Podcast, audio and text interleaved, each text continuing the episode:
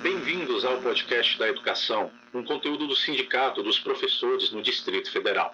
Toda semana, um diretor do Simpro e convidados vão trazer pontos relevantes do magistério público e da educação, apontando sugestões e saídas para os problemas da categoria e da área, fazendo as críticas necessárias para que cheguemos a uma educação pública de qualidade. Em função da pandemia do novo coronavírus e dos últimos acontecimentos, os episódios não terão dias específicos e acontecerão à medida que os assuntos se mostrarem relevantes à categoria e à sociedade.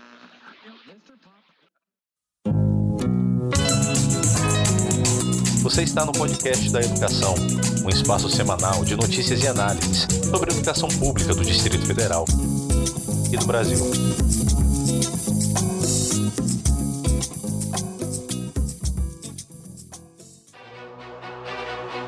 Na contramão de todas as recomendações feitas, tanto por órgãos quanto por especialistas ligados à área da saúde, o governador Ibanez Rocha decretou a volta às aulas presenciais no dia 3 de agosto. A decisão, totalmente irresponsável, veio por meio do decreto número 40.939, o que oficializa o genocídio de milhares de pessoas no Distrito Federal. Uma vez que especialistas a Organização Mundial da Saúde, a Organização Pan-Americana da Saúde, a Agência Nacional de Saúde Suplementar e vários outros órgãos têm orientado as nações a reabrirem as escolas por último e após passarem do pico de contaminação, o GDF desrespeita todo esse protocolo que poderá desencadear no aumento do número de óbitos e de novas contaminações. Temos pouco mais de três semanas para que as aulas presenciais voltem, juntamente com a apreensão de pais, mães, professores e da comunidade escolar. No decreto, o governo coloca os trabalhadores e os estudantes que estão fora do grupo de risco a retornarem às aulas de forma obrigatória. Em outros países, o retorno dos estudantes ocorreu após a passagem do pico de contaminação e de forma não obrigatória, justamente para que as famílias pudessem decidir qual o melhor momento para isso.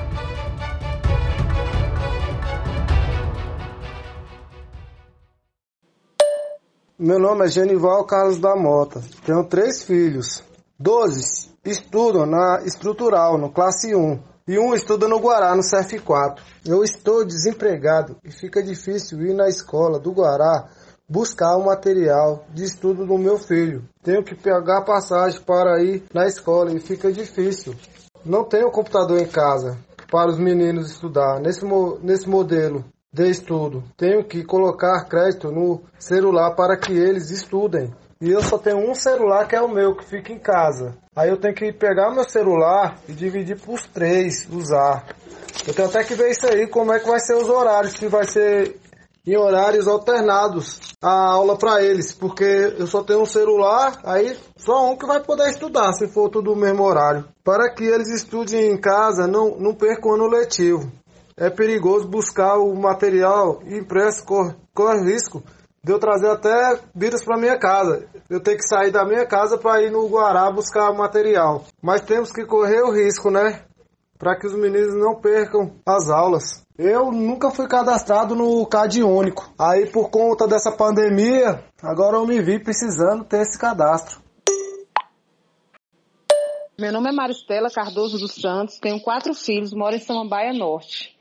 Eu tenho duas filhas que estudam no 411 e dois no 419. Sou a favor da aula online. Muito bonito o trabalho de vocês para ajudar nossos filhos. O problema é que eu não tenho condições de, dar, de ter aula com meus filhos online, porque eu não tenho internet e não tenho computador. E eu achava melhor a Secretaria da Educação imprimir o trabalho para a gente buscar na escola, igual o 411 vai fazer com as minhas filhas. Meu nome é Nayane, eu sou moradora aqui da Santa Luzia, né? Eu tenho uma filha de 11 anos, a Rayane, que estuda no CF2, e o Ramon, de 7, que estuda no classe 1. Para mim, eu tô tendo muita dificuldade porque os meus filhos não têm tablet nem celular, né? Só o meu celular. E aí, é, tem essa plataforma não sei como é que eu vou fazer, porque eu não tenho condição de manter eles nessa aula né? Longa distância. E é isso. Para mim está muito preocupante como é que meus filhos vão fazer, né? Porque eu não tenho condição de comprar essas coisas para eles. Não chegou ainda o momento, né? Mas eu sonho muito que eles tenham as coisinhas deles, né? E aí essa longa distância para estudar e tudo. Eu sou mãe da Isabela do terceiro ano, da Gabriela do quinto ano, que estuda no 325, e meu filho está no segundo ano estuda no 100, 414 de Samambaia Norte. E, assim, a dificuldade que acho que todos os pais estão tá tendo é acessar a plataforma. Assim, algumas formas que os professores estão dando os exercícios facilitam. Assim, da minha filha menor, da, do terceiro ano, da Isabela, eu estou tendo que imprimir as atividades para ela fazer, porque a gente não tem computador. Então, a tela é muito pequena para ela copiar, ela tem problema de vista. Tem uma certa dificuldade. A internet daqui de casa é uma internet boa, mas quando os três estão tá, ao mesmo tempo no celular, tem outras pessoas dentro da casa que tem celular e está acessando a internet, a internet oscila. Nas aulas tem o corte de voz. Também essa aula pela TV Justiça não está passando. Então, é uma série de coisas que dificultam. E assim, minha dúvida é como será avaliado o aluno. Minhas duas filhas estão em séries que reprova, né? Que tem a reprovação. E meu filho também. Meu filho, eu não tenho uma base para ensinar ele. Assim, porque eu fiz magistério, como que eu vou ensinar uma coisa de ensino médio é uma coisa que eu não estudei e eu não, não sei nem como auxiliá-lo. E assim, tá sendo muito difícil, muito difícil mesmo. Eu acho que para outros pais ainda é mais difícil, que não tem internet, não tem o celular. A gente ainda aqui tem o celular que facilita, né? Mas tá sendo bem complicado. Assim, eu vejo que é um ano que vai ser complicado, não sei como que vai ser avaliado. A minha filha do terceiro ano, nem a do quinto ano. Meu filho do segundo ano também está tendo uma perda muito grande, porque ele estava se preparando para fazer o PAS. E ficou bem complicado. Assim, a gente sabe que a pandemia tá aí, que uma volta às aulas presencial seria uma catástrofe, mas a gente tem que tentar ver a melhor forma até para os professores mesmo. Tem muito professor que não, não se adaptou ainda a esse meio. Olá, bom dia. Eu sou Andreisa Santos, tenho 28 anos. É, sou moradora da comunidade Santa Luzena Estrutural, organizadora do projeto Minha Identidade, com 52 adolescentes da comunidade e mãe de dois filhos né? É, ambos em escolas diferentes da rede pública. E já já começa a minha dificuldade de é, conciliar as reuniões, que são localidades diferentes. Né? E eu, Andressa, não sou a favor da volta às aulas, da forma que o GDF está anunciando, nem tanto presencial por conta do Covid, e nem na plataforma por questões mesmo de dificuldade de acesso à internet né? E eu particularmente tive que vender alguma coisa em casa para comprar um tablet para meu filho, porque a minha filha já tinha é, já tinha um celular, né? Porque ela fazia trabalho, então ela já tinha um telefone, então aí eu já me vi naquela dificuldade porque não teria como conciliar as atividades dele com a dela. Então ela iria ficar sem um celular. Tive que vender uma coisa em casa para comprar o tablet para ele né? Aí é onde a gente se depara com a dificuldade de internet por questões da comunidade onde eu moro é uma invasão. Então hoje tem luz, amanhã pode também não ter. Então é, hoje a gente tem acesso à internet. É, eu coloquei em casa para por conta de um projeto que eu tenho, mas se não fosse o projeto a gente não teria internet. Então como é que seria? Mesmo assim, ainda eu continuo esbarrando em grande dificuldade com essa volta às aulas na plataforma, por questões que eu tenho que trabalhar. Quem vai ficar com essas atividades dos meus filhos, né? Como é que vai acessar? Eu consigo acessar e ele, que está aprendendo as coisas por agora. A volta às aulas presenciais é necessária e precisamos nos preparar para isto, mas é preciso elaborar um plano que traga segurança para todos. Para que meio milhão de pessoas voltem a frequentar as escolas, mesmo com dias alternados, serão necessárias grande quantidade de máscaras, milhares de litros de álcool em gel e uma série de providências devem ser tomadas nas escolas para que não haja contaminação. Infelizmente, até o momento o governo não sinalizou com estas preocupações.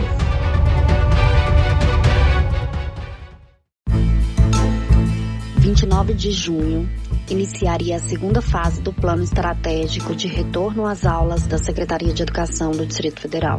Ocorre que a fase 1 foi ampliada para até o dia 12 de junho, de modo que a frequência dos estudantes passaram a ser atestada a partir do dia 13 de junho. Diante de inúmeras reclamações de professores e professoras na execução do teletrabalho, principalmente pela plataforma Fale com Simpro, o adiamento do início do ano letivo possibilita para a Secretaria de Educação verificar os problemas como falta de estrutura para o teletrabalho, formação aligerada, ansiedade e estresse dos profissionais e esclarecimento das ações do plano de gestão. O Ministério Público do Trabalho apresentou 26 medidas a serem observadas pela Secretaria de Educação do Distrito Federal para as garantias trabalhistas no ensino remoto, após reuniões com o Sindicato dos Professores do DEF. Hoje, o professor que está defrontado com, essa, com esse plano de retorno às aulas aí da secretaria, primeiramente ele, assim, ele está muito assustado. E esse, esse susto que ele levou, essa surpresa aí do plano, não é pelo fato de não querer trabalhar, não é pelo fato de querer se eximir da responsabilidade de desenvolver o processo de aprendizagem, não é pelo fato de não querer trabalhar. Primeiro é a questão da própria, da própria vida, né? manutenção da própria vida. E a escola, pela avaliação inclusive da Organização Mundial da, da Saúde, e das instituições médicas é, é, um ambiente, é uma instituição realmente é, que se transforma no olho do furacão, né, sobre a questão da disseminação. E isso nos afastou da sala de aula, nos afastou da escola. Mas a secretaria surpreendentemente elabora um plano, inclusive sem conversar com os professores, sem dialogar, sem fazer levantamento de uma realidade que já era triste, com falta de investimentos, com falta de de investimentos não só na estrutura, mas com falta de investimento na própria formação do professor. Né? Então, essa falta de investimento agora, com essa proposta avassaladora né, de uso das tecnologias, tecnologias vulnerabiliza o professor. Né? Ele está se sentindo incompetente de desenvolver uma proposta dessa, até porque recentemente nós tivemos aí uma formação muito rápida, muito saudada pela, pela EAP, mas uma formação muito superficial, que não deu a plena segurança ao professor, que não deu, é, que não deu a sustância para ele, por exemplo, participar desse processo e fazer com que essa aprendizagem ela seja com qualidade. Então, todos os elementos que estão colocados aí, que, que irá afetar o processo de aprendizagem, mas também que irá afetar o acesso às aprendizagens pelos estudantes, mas também aos professores que não vão ter a integralidade da estrutura para poder desenvolver bem o seu trabalho, isso angustia muito o professor. Então, na visão do professor, ele se sente incompetente né, por não ter a formação, por não ter condições de desenvolver isso. Ele basicamente está sendo responsabilizado por garantir essa estrutura, porque ele vai utilizar os seus equipamentos, vai utilizar a sua internet, vai utilizar seus recursos sendo que ele, por exemplo, já está há seis anos sem nenhum tipo de reajuste. Pelo contrário, há uma perca de direitos sistemático por conta de uma política que se inaugurou desde o governo federal até o governo local e ainda vai enfrentar agora um processo de aumento de alíquota previdenciária. Ou seja, ofensa direta ao seu orçamento. E isso deixa o professor, além de vulnerabilizado perante a situação da pandemia, da falta de estrutura, vulnerabiliza ele também em termos econômicos, né? até porque é, ele vai ter a redução no seu salário. e essa redução vai implicar diretamente na qualidade de vida. Eu sou o professor Gilberto da Escola Classe 29 de Taguatinga. No momento eu sou contra as atividades remotas, uma vez que boa parte né, dos nossos alunos ainda não tem o recurso necessário para acompanhar as aulas de forma a atender às necessidades de todos. É, muitos pais têm apenas um celular que serve como meio de comunicação para a família toda. Nem mesmo internet tem. Tem alguns locais né, que alguns moram que nem acesso à internet eles têm. Por um outro lado também, existe um grupo de profissionais né, da educação, professores, que não têm o recurso ainda adequado para ministrar uma aula com a, a mínimas condições. Enquanto a formação foi muito boa, teve ótimas orientações, mas não deu tempo ainda da gente colocar em prática é, tudo que a gente aprendeu. Muitos de nós estamos aprendendo um com os outros na tentativa de auxiliar os nossos alunos com qualidade. E também temos que levar em consideração que o governo poderia é, estar dando computadores, principalmente para essas crianças é, mais carentes, não têm condições de ter o recurso e também com internet, é claro, e aos profissionais da educação que não têm computadores. É, meu nome é Valéria, Sou professora readaptada e trabalho no laboratório de informática da Escola Classe 45. E como professora da escola é, na área de laboratório de informática, eu posso afirmar que a dificuldade para as aulas remotas começa principalmente no conhecimento da plataforma e também é, no conhecimento dos, dos instrumentos necessários para que a plataforma seja alimentada. Boa parte dos professores não tem esse conhecimento. A formação oferecida pela EAP foi insuficiente, sendo necessária outras orientações aos professores. É, e também, é, como esses professores também não têm muita intimidade com a com a informática, muitos deles também não têm um equipamento necessário para trabalhar. Seria muito interessante que a Secretaria de Educação oferecesse esses materiais para os professores. Às vezes falam só em toner, mas não tem, mas tem muito professor que não tem nem não tem o um notebook adequado para fazer isso. Nem sempre o notebook que temos em casa tem a, a tecnologia necessária para fazer uma boa edição de imagem, para que a aula tenha qualidade. Aí a outra dificuldade é que nós temos, nós estamos em um setor carente. Muitas famílias são numerosas, famílias numerosas com apenas um celular em casa ou apenas um tablet. E muita sorte um computador. Em nosso levantamento, descobrimos que tinha aluno que não tinha sequer uma televisão com acesso à TV Justiça, que pegasse a TV Justiça devido à localização geográfica da casa dele. Por exemplo, o Sol Nascente não é todo canal digital que as televisões têm acesso, né, devido à distância, né, qualidade do sinal da, da TV digital. Então, muitas crianças no caso, pertence a essas famílias numerosas com um único celular para acompanhar a atividade de todas as professoras. Temos casos na, na escola de família de três, quatro crianças ou até mais, numa mesma família. Então, o mínimo que o GDF poderia realmente investir seria é, uma, um plano de dados para essas famílias para que elas tivessem realmente acesso à internet. Por que não também fornecer tablet para essas crianças? Até porque esse projeto já existia um tempo atrás, o governo federal, mas foi parado.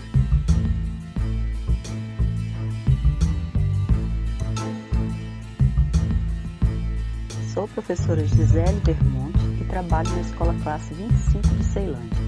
Nesse modelo de aulas remotas que o GDF está propondo, percebo muitas dificuldades que os alunos e professores estão enfrentando, principalmente a falta de meios tecnológicos para que os alunos acompanhem as aulas, pois em muitos casos a família só possui um celular, que é utilizado pela mãe ou pai do estudante, acontecendo que o acompanhamento só acontecerá à noite, em que muitos já estão cansados da labuta do dia.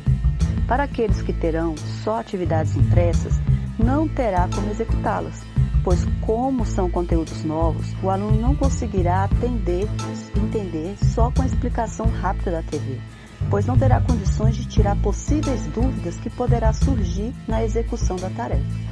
Outro problema encontrado é o uso da internet, pois muitos não possuem, e aqueles que têm acesso já está sendo consumidos seus pacotes de dados, já que o pacote de internet que o GDF disponibilizará ainda não está acontecendo. Nós, professores, também estamos sofrendo vários transtornos, com informações desencontradas entre direção e secretaria de educação, pois cada vez ocorrem novas mudanças, como, por exemplo, o envio do relatório que deveria ser é, pelo SEI, né, do relatório do teletrabalho, e não suportou a quantidade de acessos, fazendo com que tenhamos que executar a mesma tarefa várias vezes. Outro problema vem sendo as aulas através do WhatsApp com nosso número pessoal, pois os alunos postam atividades para correção até em horários convenientes, atrapalhando o nosso repouso garantido em lei. Também estou gastando muito com internet, pois uso pacotes de dados e sou do grupo de risco e não posso trabalhar na escola nesse momento de pandemia. A escola também tem exigido uma hora de aula gravada através do Meet, junto aos alunos, para disponibilizar na plataforma e eu não tenho cursos de como fazer isso. E fora todas as dificuldades que nós professores temos enfrentado em como lidar com essas novas tecnologias com um curso que teve a duração de somente uma semana. Outro problema é que estamos em regência e não está sendo computada como reposição das aulas, o que, ao meu ver, não é correto, pois estamos trabalhando mais que o dobro e não está sendo contado como reposição, aumentando cada vez a nossa reposição do calendário escolar. O governo deveria propor a retomada das aulas a partir de agosto, dividindo as turmas e cada grupo teria as explicações das atividades e conteúdos, e o outro grupo ficaria em casa executando as atividades já orientadas pelos professores. Depois trocaria. O grupo que naquele dia ficou em casa viria à escola para ter a aula presencial, todos de máscara e com utilização de álcool em gel e lavagem constante das mãos. Obrigada.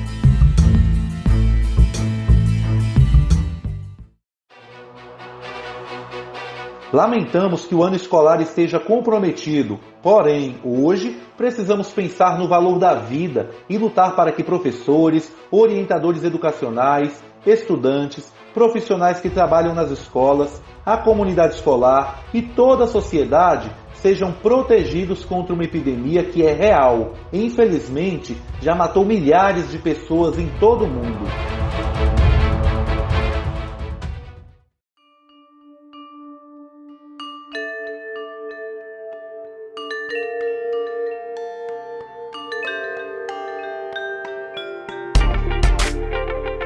Estamos chegando ao fim do quinto episódio do podcast da educação.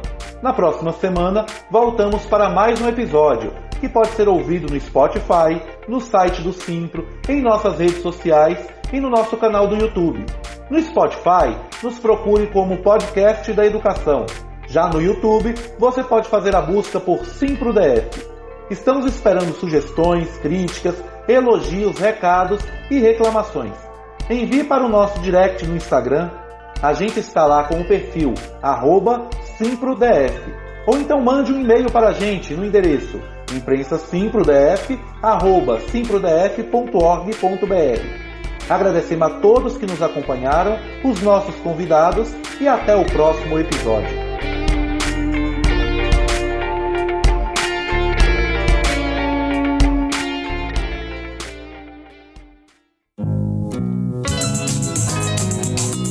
Obrigado pela audiência e até o próximo podcast da Educação.